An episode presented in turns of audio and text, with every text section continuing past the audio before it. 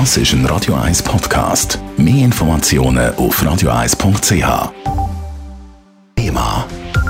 Wie weiter mit dem CO2-Ausstoß? Der Bundesrat hat gestern einen neuen Vorschlag gemacht für ein Gesetz. Wir erinnern uns, das Stimmvolk hat das letzte CO2-Gesetz ja abgelehnt. Das neue sieht keine Abgaben von der Bevölkerung mehr vor. Es soll jetzt mehr Anreiz eingesetzt werden. Und seit gestern hat es auch schon Reaktionen auf das neue CO2-Gesetz gegeben.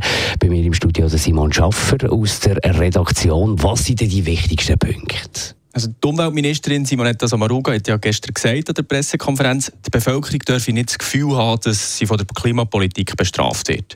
Weil das sei ja beim letzten Gesetz der Fall gewesen, laut der Umfrage.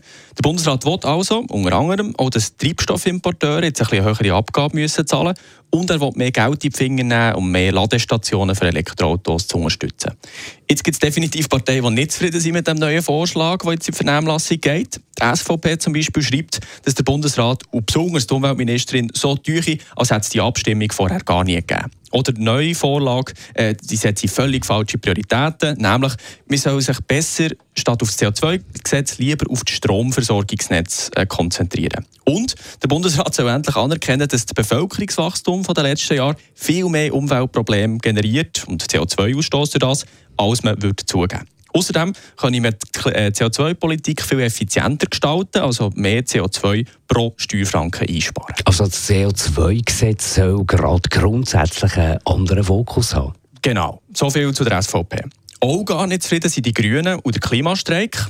Äh, sie finden, dass der Bundesrat zu wenig Mut zeigt. Also, dass man da viel weiter hätte können gehen zum Beispiel, indem dass man noch viel mehr Geld als die geplanten 2,9 Milliarden für Gebäudesanierung ausgibt und auch für bessere Heizungen. Der Bundesrat gibt ja den Vorschlag für ein Gesetz ja erst in die Vernehmlassung jetzt. Und wenn, man das Minimum, wenn das jetzt erst das Minimum ist, also die Ausgangslage, dann sagen die Grünen halt einfach, dass das ein tiefes Minimum ist, weil die Gegner können das Minimum angreifen und es könnte noch tiefer werden. Also es ist eine schlechte Ausgangsposition. Also der Klimastreik und die Grünen sind nicht zufrieden, das war äh, zu erwarten. Gewesen. Es ist ja ihr Hauptthema. Was ist denn mit der SP?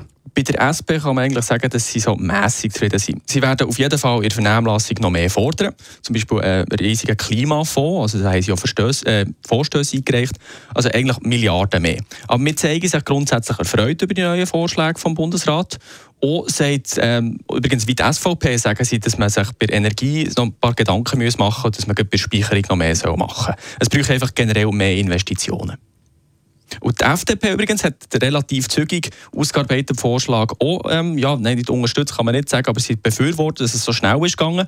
Auch sie wollen, dass der Bundesrat mehr CO2 im Ausland kompensieren äh, und sie sind dafür, dass man bei Flugzeugen immer einen gewissen Anteil nachhaltigen Treibstoff muss in den Tank mischen Aber sie wollen einfach, dass der Anteil nicht so hoch ist, wie das der Bundesrat will.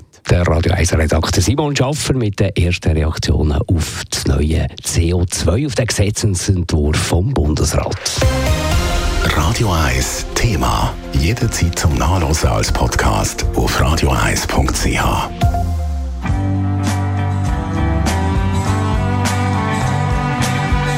Radio 1 ist Ihre Newsender. Wenn Sie wichtige Informationen oder Hinweise haben, rufen Sie uns an auf 044 208 1111 oder schreiben Sie uns auf redaktion.radio1.ch.